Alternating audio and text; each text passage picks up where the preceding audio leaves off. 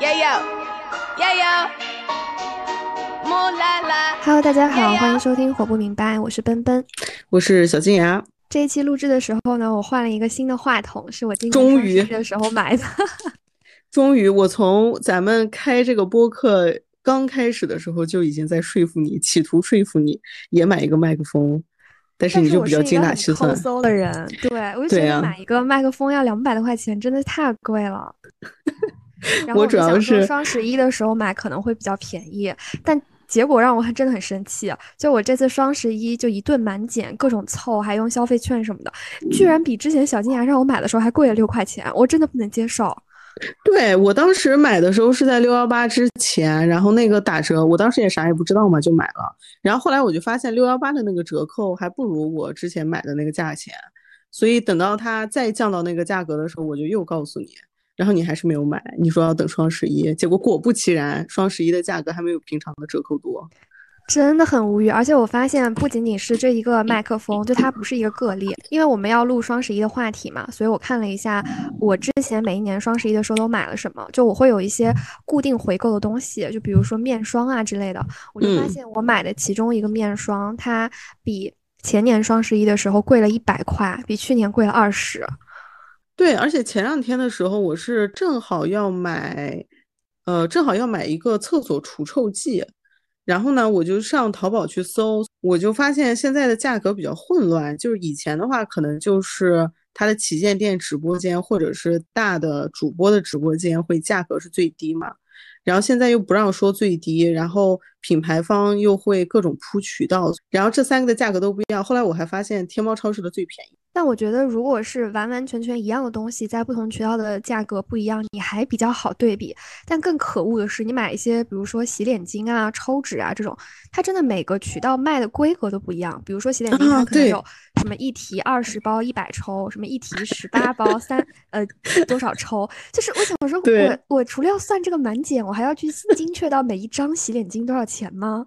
真的让我很崩溃。我妈妈经常上这个当，就是跟双十一无关。她平常的时候买东西也是，比如说她她会经常非常惊喜的告诉我说：“哎，你知道吗？我这次买的这个抽纸很便宜啊，比平常不知道便宜了多少。因为我也不知道是怎么回事啊，好吗？然后这个抽纸就是拿回来了之后，和那种两块钱一包的那种面巾纸一样大，你知道吗？就是特别离谱。让我想到我的朋友，他也是类似的情况，就他买了一个拆快递的刀，然后那个刀呢是做成了一把菜刀的形状，他又觉得怎么着也应该跟一个剪刀一样大吧，结果他拿到以后跟一个指跟一个手指一样大，就跟你的大拇指一样长。就是怎么说呢，商家的套路真的是防不胜防。对啊，就很欠呀。不过我觉得今年线下的双十一的氛围还蛮淡的，因为我感觉以往年快到双十一可能提前一个月、半个月的时候，大家就开始预热了，你就会发现，在电梯间，在任何一个地方，全部都是双十一的广告。然后今年的话，线下好像就还好，至少我好像没在我身边的电梯间里面看到什么广告。但是线上的话，我说到线上广告，我真的很讨厌，就是你在打开一些 app 的时候，它那个开屏一般就会是双十一的广告嘛。它最开始的时候还是你点击会跳转到，比如说淘宝或者是京东，但它后来改版了，它改成了摇一摇跳转到淘宝或者是京东。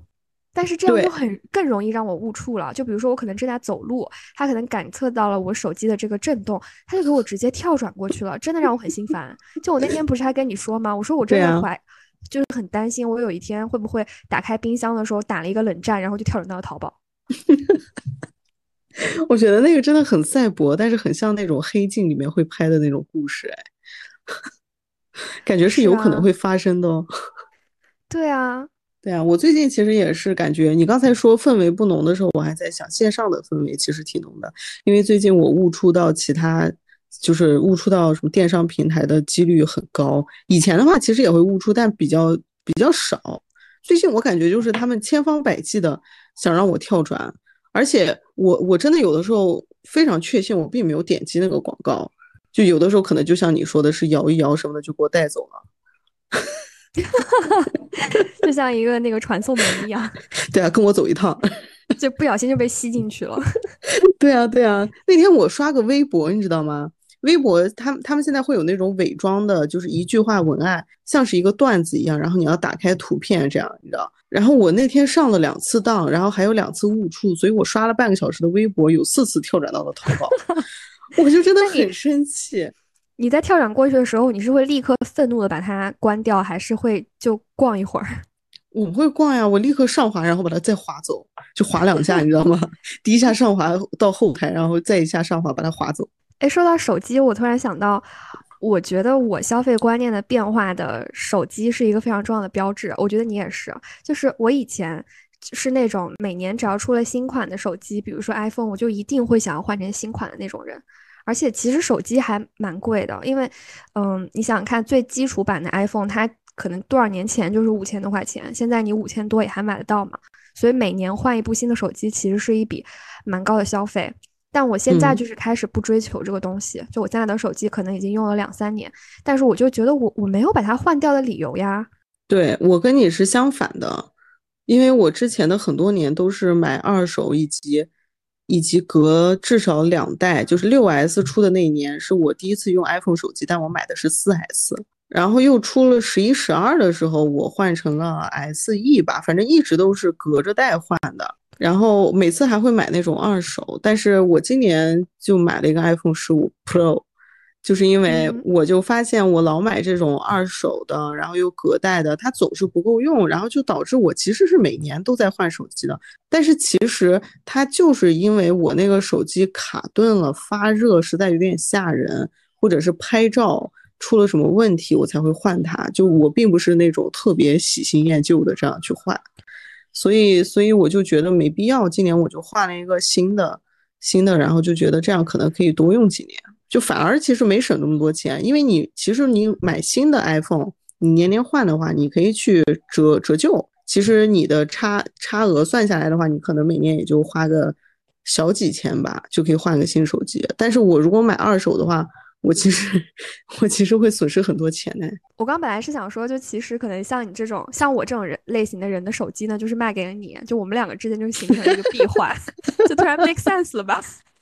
真的呀？那我用了两年之后，那个手机又用了一年多之后，那个手机又给谁了就不知道了。可能就是 你知道之前那种段子，就一个家庭地位的体现，就是哎什么今年出了最新的 iPhone 十五，给老婆换了，于是老婆把她的十四给了丈母娘，丈母娘把她的什么十三给了我儿子，我儿子把他的十二给了我，我终于用上了 iPhone 十二了。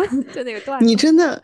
你真的这么一说，我很不好意思，因为我之前的那个，我不是去年换了 iPhone 十一嘛，买的二手，然后我的旧的 SE 我换给了我姐，就给了我姐，因为她一直用的是八，我们家的话就是 我买手机，然后旧的给我姐用。但我觉得这个也还蛮有趣的，就是。可能每个人在意的东西不一样，就比如说我可能不太愿意，我现在不太愿意在手机这样的东西上花很多钱，但是对于一些我认为能够提高我生活品质的东西，我是更愿意付钱的。比如说床单，就我是一个特别喜欢买床上用品的人。其实你两百多就能够买到那种纯棉的很舒适的床上用品，但是我就是开始不满足于此，我就觉得。呃，我每天至少有八个小时在床上睡觉，那睡其实这个就占据了我生活的三分之一。那我在这段时间里就希望我能够享受到我能力范围之内的顶级享受，就是觉得这个床品真的极度舒适，非常丝滑。然后我还会买各种各样的款式，比如说夏天可能就是会用贡缎的呀，然后冬天可能就是会用磨毛的啊，就之类这种。那就先先聊一下你今年双十一参与没参与啊？当然了，我每年双十一和六幺八都会参与的，因为我在双十一和六幺八的时候呢，就是会也不能说是囤货吧，就会买半年的生活用品，比如说像呃卫生纸啊、洗衣液啊、护发素啊这种东西，我就会一次性买齐。所以你今年也参与了双十一，但基本上是囤这些日用品，是吧？呃，不是，我还新增了一个类目，就是保健品。哦，对你，你今年从年初开始，其实一直在游说我吃各种保健品。对我今年双十一花的所有的钱里，百分之四十左右吧，都是花在了保健品上。对，但是我现在能理解了，因为我慢慢也开始买了。可是当我收齐了这些所有的东西的时候，我第一天吃我就有点发愁。就首先它有一小把，我吃完以后，我甚至觉得我饱了，我都可以不用吃饭了。而且它有一些保健品的那个就是大小呢做的特别大，比如说鱼油，它那一粒我觉得可能得有就是三个口香糖一嚼那么大。所以我是一个我是一个嗓子眼很细的人，我真的咽不下去。我那天就是做了很久的心理准备，就是把用舌头不停的调整它在我嘴里的位置。就是在想，我等一下万一被噎死了怎么办啊？但是但是，anyway，你这个也确实有点，如果是一小把的话，确实有点吓人啊。对，我是一粒一粒吞的啊，我不是一次性全部吞进去了。你是不是也不会好几粒一起吞啊？啊，我从来都没有，哪怕是非常非常小的药，我我也不会好几个一起。插播一个，插播一个我的回忆啊！你说这个，突然想起来，以前上初中的时候，我不是脸上痘痘特别厉害嘛？然后那会儿我们的英语老师王老师，你还记得吗？记得。对他给我推荐那个皮肤病血毒丸，就是一种中成药，它是那种一瓶，然后里面它是一小粒一小粒的，它就是一次吃二十粒。但是我不会，我不会一粒以上的吞药。我现在会了，那个时候不会，所以我每天就是去了学校之后，我我是习惯是到班里我吃这个药。然后我就到班里，这个药不是要吃一上午才能吃完吗？对，我就拿一瓶水，然后一粒一粒吞，吞完了之后，我真的饱到不行。你可以想象，对，就别人是温水送服，你是水桶送服，就有病。要现在的话，两把就吃完了呀，但那个时候就会一粒一粒的吞。哎，那我有突然有一个疑惑，你如果践行十六加八，要跳过早饭的话，你早晨吃的这一把药是算摄入了还是不算摄入了呢？我从来都不跳过早饭啊！我的早饭就是十点吃，然后十二点吃午饭，五点吃晚饭。那如果呢？如果是你在十点之前吃了这一把药，它会破坏你的十六加八吗？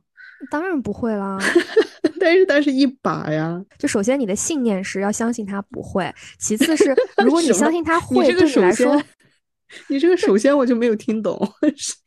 就是首首先，你不要给自己太大的压力，不要总是去想说这个东西会不会破坏我的十六加八，那个会不会让我报废，这样你真的觉得人生很累的。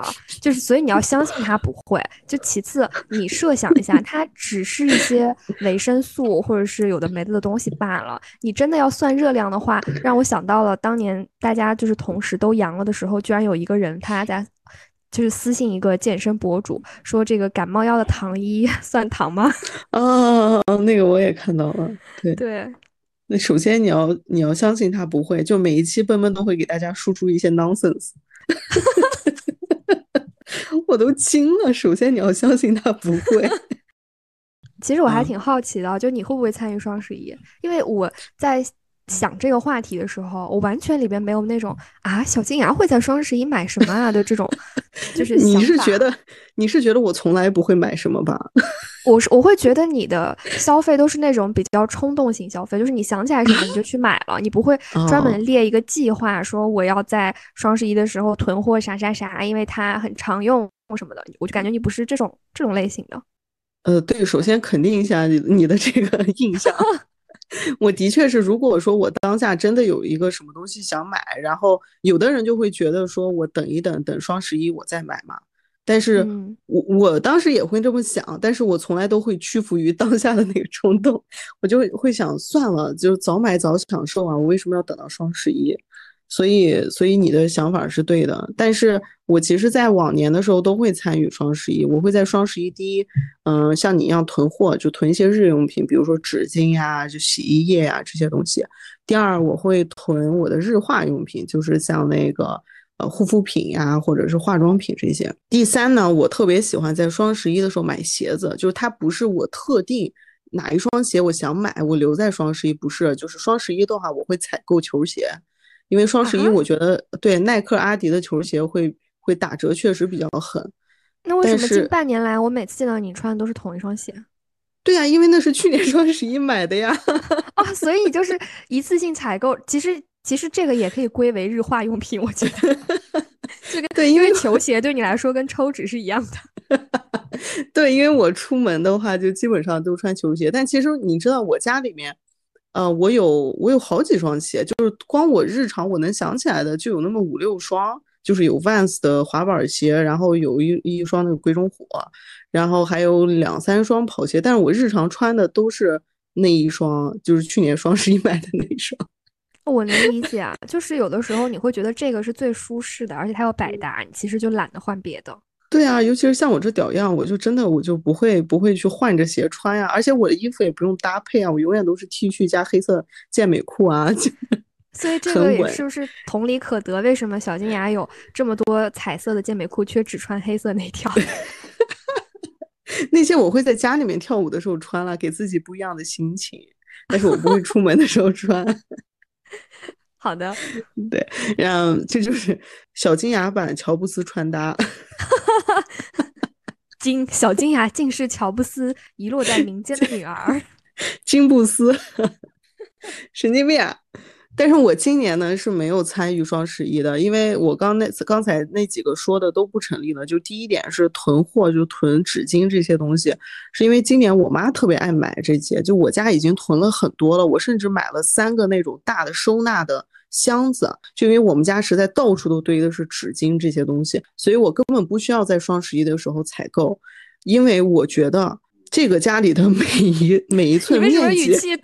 你为什么语气突然变那么严肃啊？因为我很生气，你知道吗？就感觉你要突然宣布一个什么马歇尔计划这种。不是，因为我我现在在卧室在录制，我跟你说的时候，我左转我就能看到卧室 这个电视柜上堆了三个箱子，里面全部都是纸巾。我之前就跟我妈妈说过，我说这个家里面每一寸面积都是咱们拿钱租来的，拿钱换来的。就面积也是钱，就不要老堆一些有的没的东西。就你可以囤，就是呃，疫情之后我其实有点转变。以前我是完全反对囤东西的，我现在觉得你可以囤，但不要囤那么多，你知道吧？所以我会有点愤怒。Anyway，就今年第一点，这个我是不用买了。然后第二点是日化用品，就化妆品、护肤品，这个是我前段时间又又收拾了一下我的那个放日化用品的柜子，然后我扔了一大批。过期的产品，我就发现这些化妆品买回来我很喜欢，但是我想不起来用它们，所以我有很多很 fancy 的那种布灵布灵带亮闪的，就是以前我妈老说我是美猴王，就如果我化全妆的话，因为我特别喜欢亮闪闪的眼影，然后还我知道你亮闪闪的，因为我之前买过一个什么呃亮闪闪的眼影，然后被你抢走了。对呀，对，哎，有一年的你还记得吗？是你哦，就是哦，就那个 make 的那个，是不是？对对，我超喜欢那个，不光是眼影，那个是多用的，就是我经常会把它弄在嘴，对我会把它叠在我的那个裸色唇膏上，所以我的嘴整个都是。金角大王啊你！你敢答应吗？对呀，所以我有很多，而且我特别喜欢那种偏光的高光，就是它看起来是绿色的，其实是粉色的，就是你转一下角度，它会有粉色的光。就我特别喜欢这种东西，我买了很多很多，但是我都不用。我都不用，我就把它买回来，我可能就画两次，我开心，然后剩下时间它就躺在柜子里。所以今年我就在想，没有必要。是的，我今年就是这些化化妆品啊、护肤品啊什么的，我也是全面降级。护肤品是因为我以前是一个特别喜欢尝试新鲜事物的人，就是今年有什么化妆品、有什么护肤品很火，我就会很想把它买回来试一试。但是现在其实那些可能在我这个年纪的。护肤品它又都不那么便宜，就可能随便一瓶都要大几百甚至上千吧。嗯，所以我就发现有一年我在回顾账单的时候，不知不觉发现我今年居然在护肤品上花了这么多的钱，而且因为我本身就是一个敏感肌。所以，当我去尝试那些什么所谓的早 C 晚 A 呀之类的，反而把我的皮肤搞得更敏感。所以我现在就是极其精简。我在护肤品这一块上，就是我尝试一两种药妆，就是它要么是那种非常适合敏感皮的，要么就是起到一些修复保湿作用的。就是我只买这些最基础的，不使用任何其他的功效性产品。因为很多功效性产品很贵，买回来我试一次之后就过敏，我就再也用不了，我也不可能把它卖掉或者是送给别人之类的，就我觉得很浪费。还有就是化妆品的话。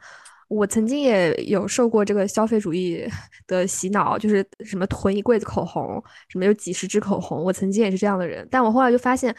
一支口红两三百，你感觉好像买一根没什么，但是你攒多了，我有的时候想一下，看着我这一抽屉的口红，它们值几千块啊，它真的很贵，有而且我又没有必要，我没有没有一支口红是我用完了的，而且我会开始买一些平价的国货，我发现它们真的是一个完完全全可以作为平替的东西，就是你可能只要花三五十块就可以买到一支国货的口红，但它的使用感受是跟大牌一样的，或者你可以买小样。就是那种两三克的口红，就看起来就 Make 有那种小样的口红，它可能是从圣诞的套装拆出来的，但是真的你我连那个两三克的，我我我感觉我每天用用半年我都用不完。对，是的，就是去年春晚的时候，那个张小斐她不是涂了一个那个牛郎眼影嘛，就亮闪闪那个，我当时就非常非常心动。但是我知道我不是一个适合亮片的人，所以我即使买来用的也会很少。然后它那个原价大概要三百多还是几百吧，然后我就买了一个分装，大概只要五十块。可是我到现在我觉得连它的百分之二都没有用完，我就觉得买小样其实真的更划算。但是我今年双十一，你知道我放弃这样做，包括其实不只是双十一，我今年买那个化妆品会比较比较谨慎。其实都不是我想和消费主义抗衡，我老早就放弃这件事情了，而是我这个人多多少少有点恋物癖，就是我可以接受我买一个很贵的东西，我很开心的用完，但是我受不了的是我买了这么多东西，他们都没有履行他们的使命，甚至他们都没有见到见到光线。几次，然后就这样被扔进垃圾桶，对我来说是一件非常心碎的事情。所以我觉得你好像应该买一个新的你，什么东西啊、愿就是愿意使用它们，并带它们走在阳光下的你。哇，我可以，我可以就是克隆一个我，然后专门就去每天化全妆，然后换不一样的妆，这样我就很开心，是吗？我不知道，但听起来好像是的。我姐姐也每天出门的时候，她其实也会用我的嘛，就我们会互嗯相用，所以那个下去的速度其实很快的。但是现在就不行了，因为我姐前面躺了两年，然后最近她开始每天出去之后，她突然决定脱美艺了，她不化妆了，你知道吗？啊，所以我这些东西没有人用了。然后第四就是我我不参加这个双十一的原因，就是我今年就是十月、十一月、十二月这三个月有几个东西比较花钱，就一个是打泰拳，我我我要续那个课，那个就比较贵。然后再一个就是我要回家一趟，来回光机票就两千块钱。是的，是的，我我觉得我有的时候觉得双十一它只是一个怎么说呢，需求的集中爆发吧。就其实你如果没有这个双十一，这些钱也会零零碎碎的在每个月花出去的。只不过因为有了双十一，所以我可能就把这两三个月需要买的东西全部都集中在这一次花完了。对你，你其实最可怕的是，就是双十一买东西其实没什么，无可厚非，而且确实它是比较省钱的。但是呢，我觉得有一个问题，像我往年就会犯这个毛病，就是我并不是说我想买哪个东西，然后等着双十一，而是说我本来没有这个需求，我因为双十一来了，我就坐那儿想，嗯，我是不是应该买点什么？我买点什么好呢？然后就会买一些奇奇怪怪的东西。因为今天我们不是要聊这一期吗？我还翻了一下我过去三年，二二零年、二一年、二二年三年我买的东西，然后就觉得觉得都是些什么呀？但我翻了一下，我从二零一二年到现在，每年双十一买了什么？我发现我真的是个很实在的人，因为我买的所有东西都是那种很实用的，就没有会一下子冲动消费啊，就诸如此类的。其实我觉得双十一我们买什么东西，在哪些东西上花更多的钱，我们的消费习惯是什么样的，这个就是平时我们生活中的一个缩影吧。嗯，消费消费观念、消费行为的一个缩影。对啊，尤其是现在，我真的是觉得我越长大越抠搜。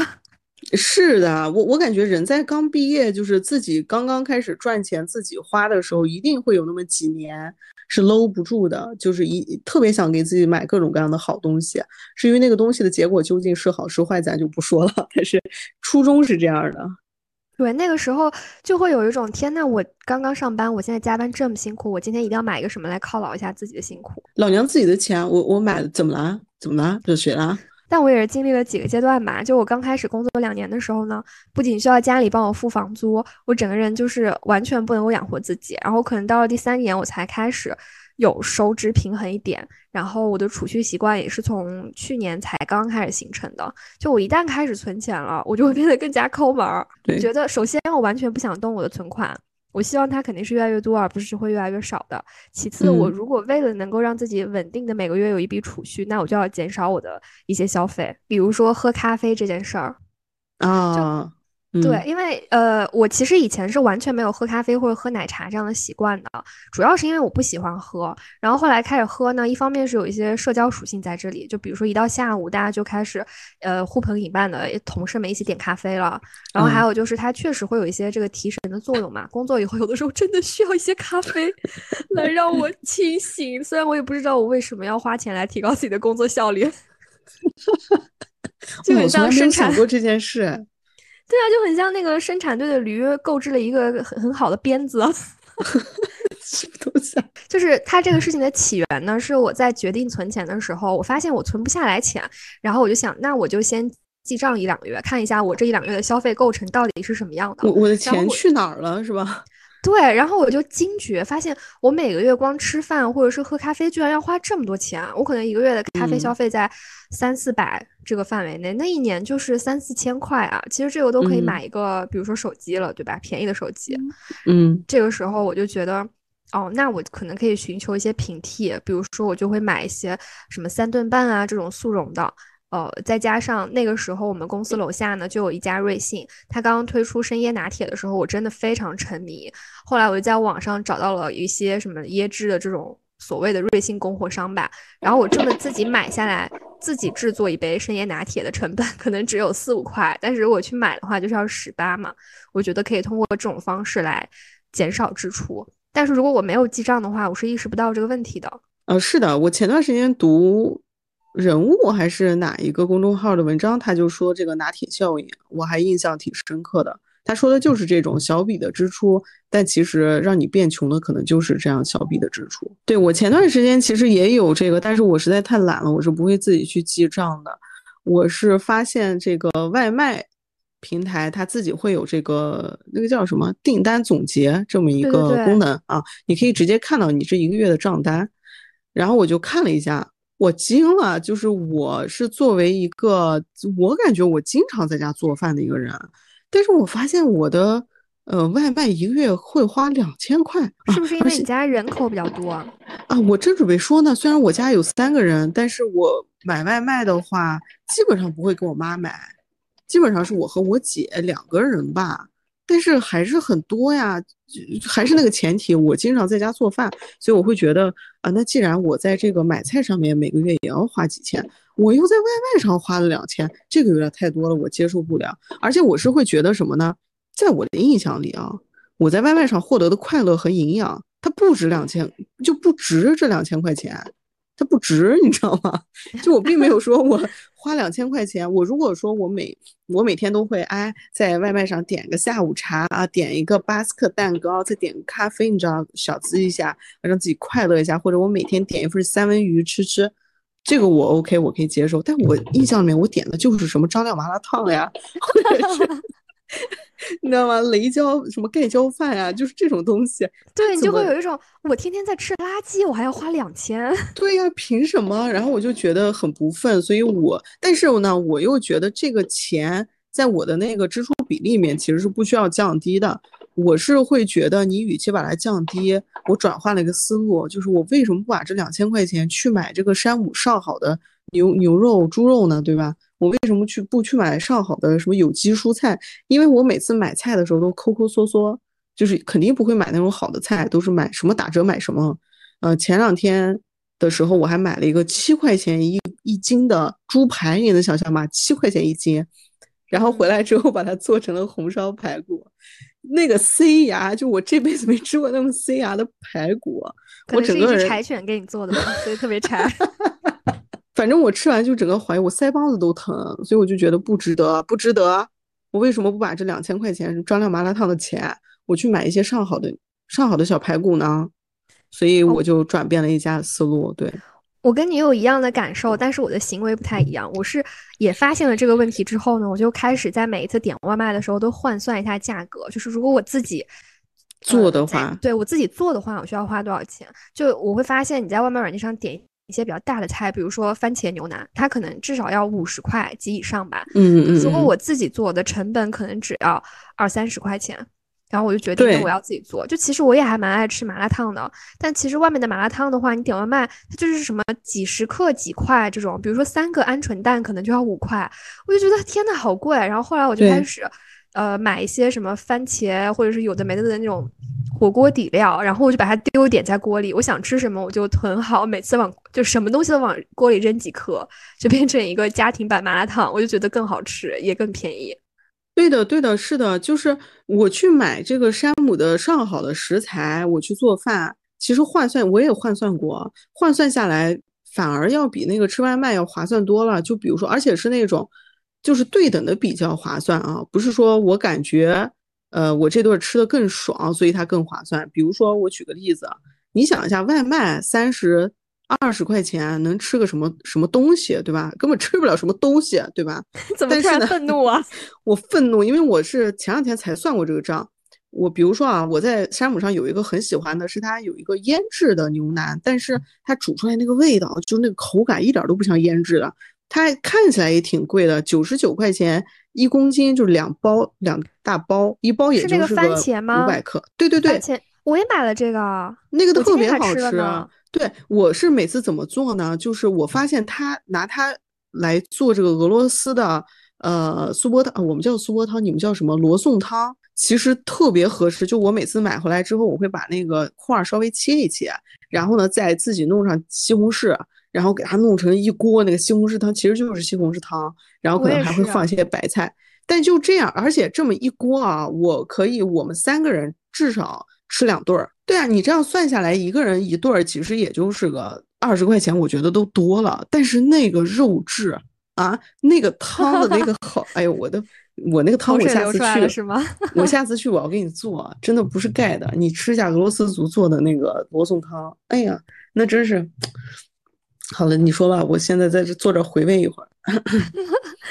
我今天刚巧也吃了这个，就是之前你安利我买这个肉嘛，然后我就买了。我跟你做法差不多，但是我会加很多我喜欢吃的东西。你也知道，我不是那种 非常严格按照菜谱的人。比如说，我就会除了番茄、土豆之外，我今天想吃菜，我就会丢一点娃娃菜进去。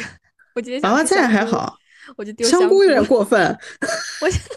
我想吃青椒，我就丢很多青椒。青椒，青椒太过分了吧，宝贝！青椒，青椒怎怎么能丢到番茄汤里？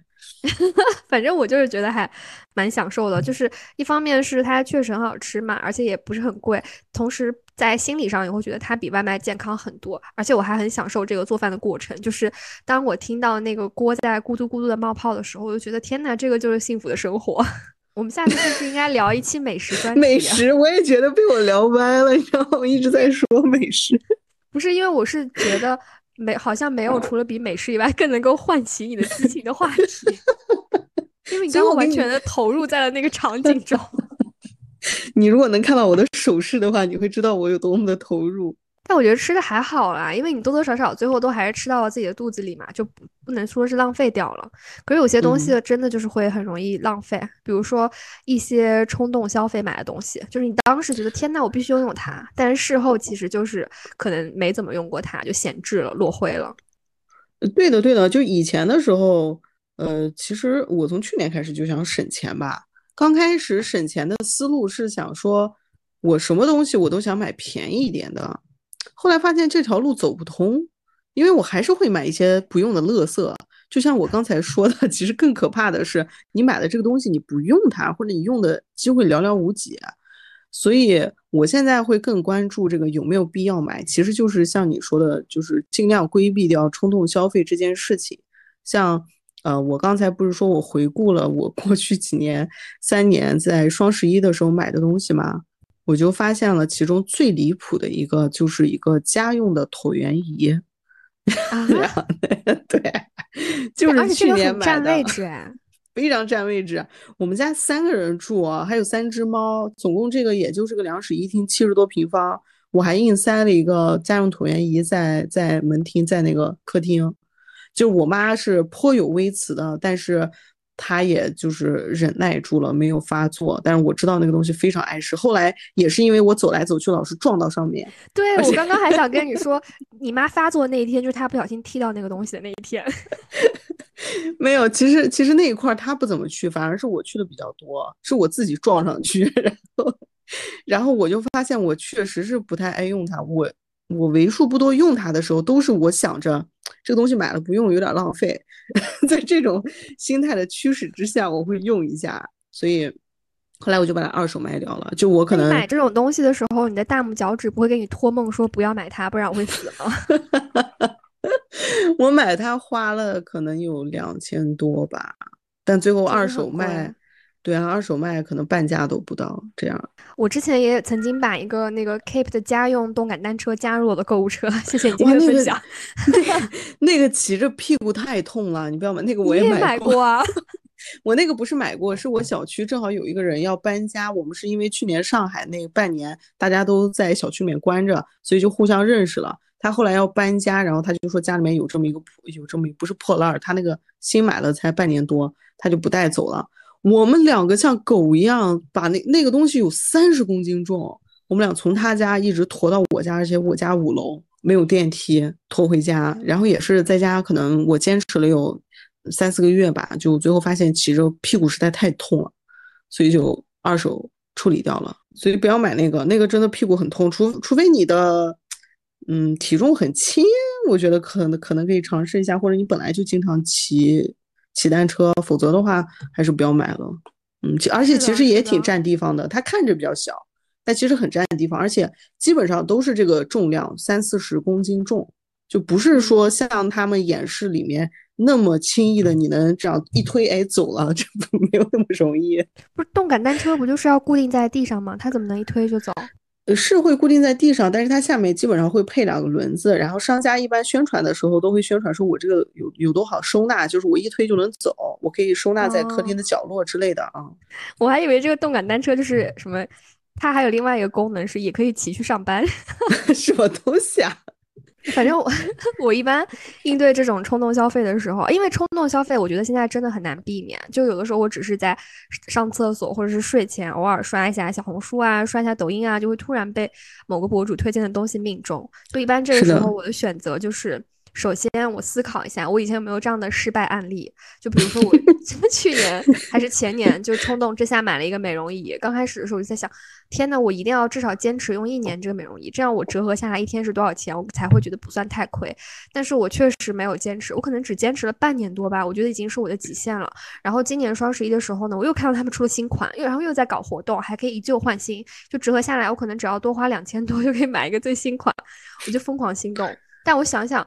我买了一个新的，又能怎么样呢？我上一个还不是只用了半年就闲置了？那我这个钱其实就是浪费了呀。就我会想一想有没有这样的失败案例，然后阻止我买这种冲动消费的东西。还有一个方法就是我把它加进购物车，但是我不立刻付款，我可能会每天来点开想一想我要不要买它。就一般来说，百分之九十五以上的东西都我最后都没买。对对对，这两点其实我都有运用。就刚你说的第一点，回溯一下你有没有失败案例，这个真的特别有用。因为前段时间的时候，不好意思，我觉得真的太好笑了。前段时间的时候，我其实栽坑最多的就是健身用品，我特别爱买这些东西。Anyway，前段时间的时候，我又想买一个什么，你知道吗？什么？我我想买一个蹦床，就是什么？你疯了吗？在家里买一个蹦床？就是有那种小的蹦床，就可能它一平方米的这样圆形的，然后你可以在上面蹦。因为那你不是很容易掉下来吗？就是一平方米的话。因为我现在的体重还是跑步会稍微有一点有一点伤我的膝盖和脚腕儿。但是呢，我又比较比较需要这样的有氧运动，所以我又动心了。我觉得那个跳它会缓冲一下嘛，它不会伤我的膝盖，这样。然后我还可以在上面做各种酷炫的动作。但是后来放弃是因为，呃，第一就是我我发现那个东西还是有点大，就是它加上它那个底盘什么的，我们家客厅确实有点啊承受不了。第二点就是我回溯了一下我过去买的健身器材，除了刚才给你说的动感单车。和那个家用椭圆仪之外，我在那之前还买过踏板机，就是登山机，登山机上上下下的。然后，然后我还买过全套的杠铃儿。你为什么背着我买这么多我不知道的东西啊？搭配这个全套的杠铃，因为你在家用杠铃，比如说你做硬拉什么的，就害怕有声音嘛，所以搭配这个全套的杠铃，我还买了，就是可能可以铺半个卧室的这种非常厚的那种呃隔音垫儿。哎，说真的，听起来我觉得你买了这么多的东西，你更应该买的是一个大的房子，可以放下你这些 有的没的东西。而且我还有，我还有，呃，一套那个 T R X 的袋子，就是你不知道你知不知道。除此之外，还有弹力带有两种，就我有各种各样这样的东西，所以我回溯了一下，就觉得算了。还有你刚才说的第二点是那个不给你吐槽的时间，我直接接着往下说。你第二点说的是让他在购物车里面躺一躺嘛？嗯，我其实更进一步，我会让他走完购物的流程，除了划款这一项，就是我会点击实在我想要的东西啊，我会选择点击它，然后让他到付款界面，然后再按一个叉取消。他会问你确认离开吗？你说确认离开，他就会在待付款的那个里面倒计时二十四小时嘛。你真的然后我就会欺骗自己哦。对，但是你知道吗？十有八九这样操作过之后，我就第二天醒来再看一看。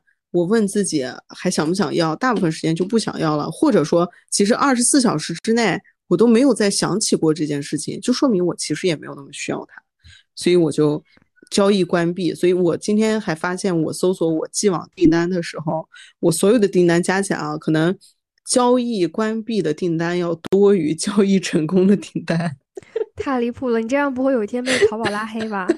不会啊，我是尊贵的八八 VIP。我刚刚听你说你妈妈喜欢囤货，把你家里囤了很多卫生纸这个事情，我之前也是这样子的，因为我会觉得在双十一这样的假期的时候买更便宜。但我后来慢慢发现一个问题，就其实我可能买了之后，到下一次六幺八之前呢，我并用不完。那我六幺八再买呢，我这个东西就会变得越来越多，而且它囤货。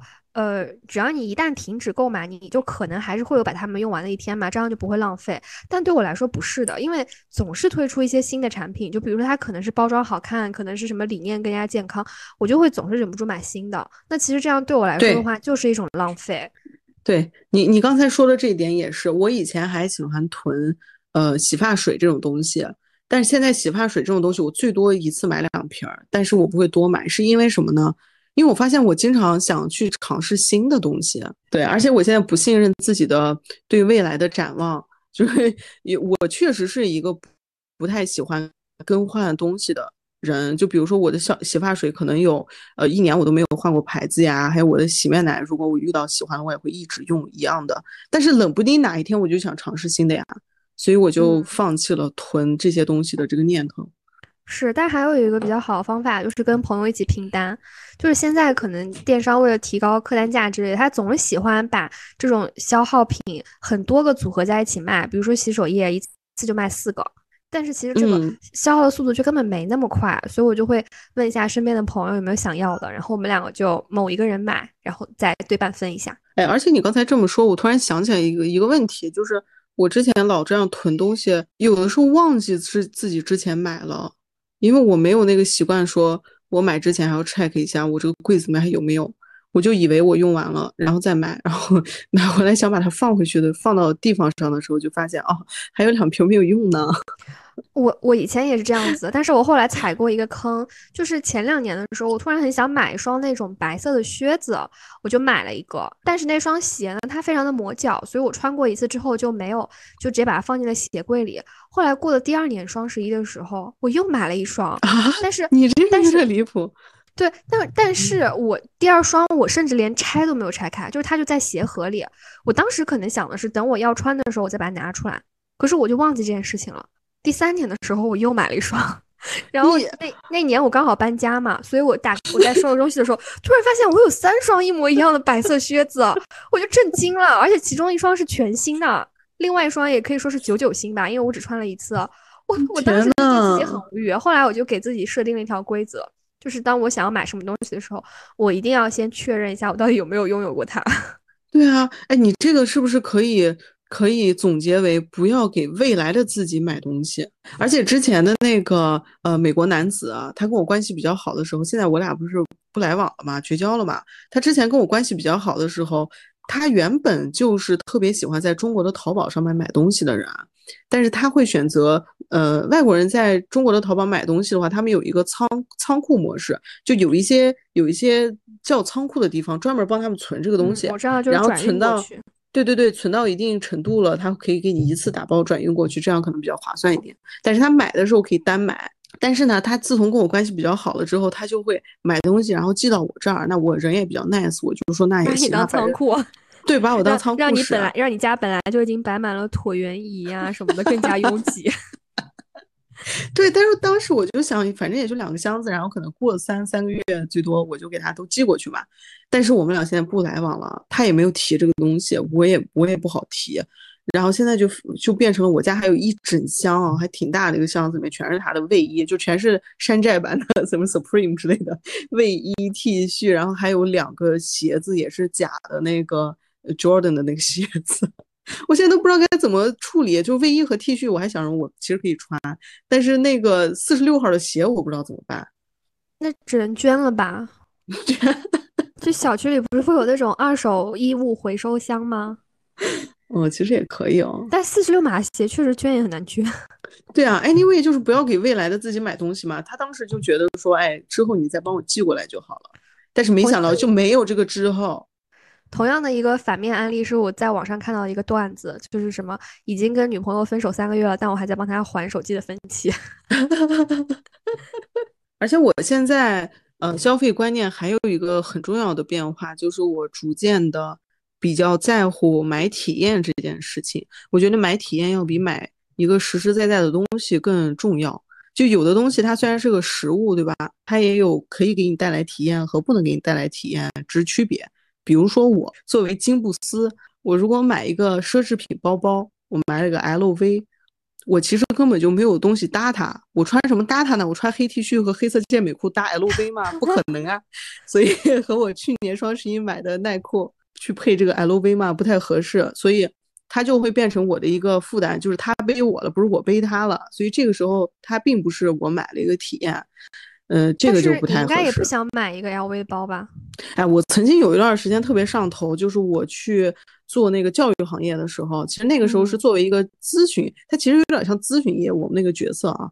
而且当时带我的那个人，就是哎拉我入坑的吧，就踩雷的，拉我入坑的那俩。本来也是咨询业的那种老骗子，怎么听起来那么像是你进入了一个传销组织啊？也不是啦，他们就说会拿咨询业的那一套话术来给我洗脑嘛。然后，嗯，而且那我 那个时候我记得那个老板还专门警告过我，就是因为那个时候我们要去见投资人嘛。然后他有警告过我说，你去见投资人不能穿健美裤。你还没说出这句话的时候，我就猜到他会这么说哎。然后我就没办法，我后来就去，所以那段时间其实我有点上头，因为我真的有去商场去买全套的，比如说那个呃甩裤，然后那个风衣，我以为你是说也不是甩裤，就是直筒裤，没有就直直筒裤，不可能穿穿西装有点太 over 了，就是他想要那种都市丽人 OL 的感觉，但是也不能太。那你应该买那种什么一步裙。就是裙子就算了，就是会买那个直筒裤啊，买了一个高跟鞋，尖头高跟鞋，然后买了一个那个风衣啊，就 anyway 就这种。我好像从来没有见过你穿高跟鞋啊。嗯，是啊，我那会儿真的穿，而且我还是穿在那个重庆的小镇里面，穿着那个鞋狂走。反正那段时间就很上头。我还记得我还跟我一个朋友说呢，就那段时间还对包包有点感兴趣。虽然说我看我都是我动心的是买山寨包啊。但是山寨包其实也很贵的哦，也有的也上千呢。我记得那会儿我那个朋友还提醒我呢，说你现在感觉有点被荼毒了呀，就这真的是你吗？就是那种。后来我才我才缓过来呀，所以我也是有这一面的。只不过后来我想通了，就是这种东西你买一个你就得买全套，而我真的不想放弃我的 T 恤和健美裤，所以我不会去卖它们。所以你不是觉得？呃，一个 LV 的包在你的 T 恤和健美裤上太 over，而是觉得你你的 T 恤和健美裤更重要，包配不上它们。对对对，我刚准备说，对对，你说这个太对了，就是它配不上，所以我买它就不是买一个体验嘛。你像我现在花钱最多，其实我每个月支出的大头，我个人来说，我现在花钱最多的就是学泰拳，嗯，买课，这个可能是我花钱最多的地方。因为一个月要在这件事情上支出多少钱？一个月我算过，怎么着也得两三千，就是多。我上课勤的时候是三千，少一点的时候是，呃，两千这个样子。对，但是与此同时呢，我买这个装备，就是全套呀这些东西，我会非常谨慎，因为我觉得它并没有给我加成什么东西。但是买全课我是不眨眼的，买装备我会非常谨慎。那我跟你虽然也有类似的东西吧，就比如说我会心理咨询啊，会去上钢琴课，但我还是眨眼的，因为这些东西确实蛮贵的。就可能我在这些事情上的支出，呃，就包括但不限于这些上上课呀、咨询的费用啊，还有一些去听音乐会啊、看话剧，这些一个月怎么着也应该会在三千到五千这个范围内。我觉得对我来说是一笔比较大的开支，但我觉得他们是很值得的。就它可能不像是一个东西摆在我的房间里，让我感受它的存在和它的实用性。我会觉得这个是我对于自己的一种。投资吧，就也虽然我也没有期望说，我以后一定会成为一个钢琴家，或者是我以后一定会成为一个全世界心理最健康的人，但我会觉得它带给我的体验，就做这件事情的感受是非常重要的。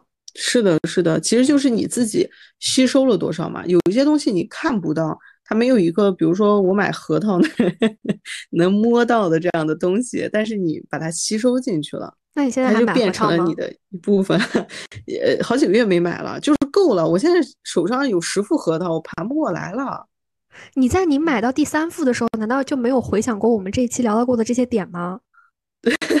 没有啊，就是我我是买体验的呀，就是那个核桃，它重要的不是核桃这个东西，是买回来之后盘的这个过程。所谓的我们今天讲的这些所有的什么标准也好，原则也好，全部都是。其实归根结底都是你觉得值就值，就是不要让别人来对你的生活话，就是说你应该怎么样，什么钱你不该 花，你应该存钱，都是 bullshit，你就自己开心就好。但是啊，我觉得有一个点，就是你觉得值不值这一点上面不要骗自己。就比如说，我举个例子，同样是核桃。如果说我口口声声说老，我就是觉得值，也管不着。但其实我买回来十副之后，我就搓了一周，我不搓了，这个东西就放在那儿闲置了。我觉得这个就是自我欺骗了，就这个东西确实不值。那你这十个你又每天都搓啊？我每天都搓啊，我我会把它过过一过。但是有的时候你不是跟上班一样吗？会有偏就有十个 KPI，不用全部溜一遍，不是我每天要把十个核桃盘一遍，我今天盘两个，明天盘两个。一周把它们都溜一遍，知道不？你真的好累。你看你的人生除了有工作和全课之外，你还有三只猫要撸，还有十个核桃串要盘。你的生活真的太忙碌了。我有的时候可以合合并啊，合并。比如说我左手撸猫，右手盘核桃。不是，我会在我猫猫的身上盘那个核桃呀。就虽然我知道它身上皮毛可能是略微有点脏，但是你不如。你不如训练你的猫猫帮你盘呢。它有的时候会帮我盘，但是注意力涣散，盘两下就跑了，就被别的东西吸引了，指望不上。听完这一期呢，我突然想到了一件事情，就是在我们还很小的时候，小金牙他总是喜欢让我替他存钱。嗯哦，天呐。就是在我们还是应该是从初中开始吧，一直到上大学，小金牙都会时不时把他的生活费。学费存在我这里，让我在他真正需要用的时候才可以给他，不然他就会很容易冲动消费。对，真的可以存下来哦，就每次就一点点，每次一点点，这样真的可以存下来不少钱。因为主要是我像一个冷酷的杀手，就是你不管跟我说什么，我都会说不许买，不行。对对，真的真的，你就会特别的特别的严格。嗯，哎，但是你知道吗？其实我们是一个闭环，因为在我上初中的时候，我是把我的钱给小偷存的。啊，小偷帮你存，你帮我存，有病啊！对啊，就是我们三个一个什么怪圈啊！但是小头的钱并没有给我存啊，因为小头自己存得住啊。哦，对对对，他自己可以存，他真的太厉害了。但我前段时间还做了一个实验，就是就是我会在我特别想买这种小小东西的时候，但我知道我不需要它。我知道，比如说我今天明明我已经毕心呃封心所爱了，我十六加八到点儿了，我不应该再吃东西了，但是我就是特别想喝一杯咖啡，我已经忍不住了。这个时候我就会奖励自己，把这个钱。那个存到支付宝小荷包，你知道吗？哎，我知道。对，我就会把它存到支付宝小荷包里。然后我后来就发现，不知不觉我就存了五六百块钱。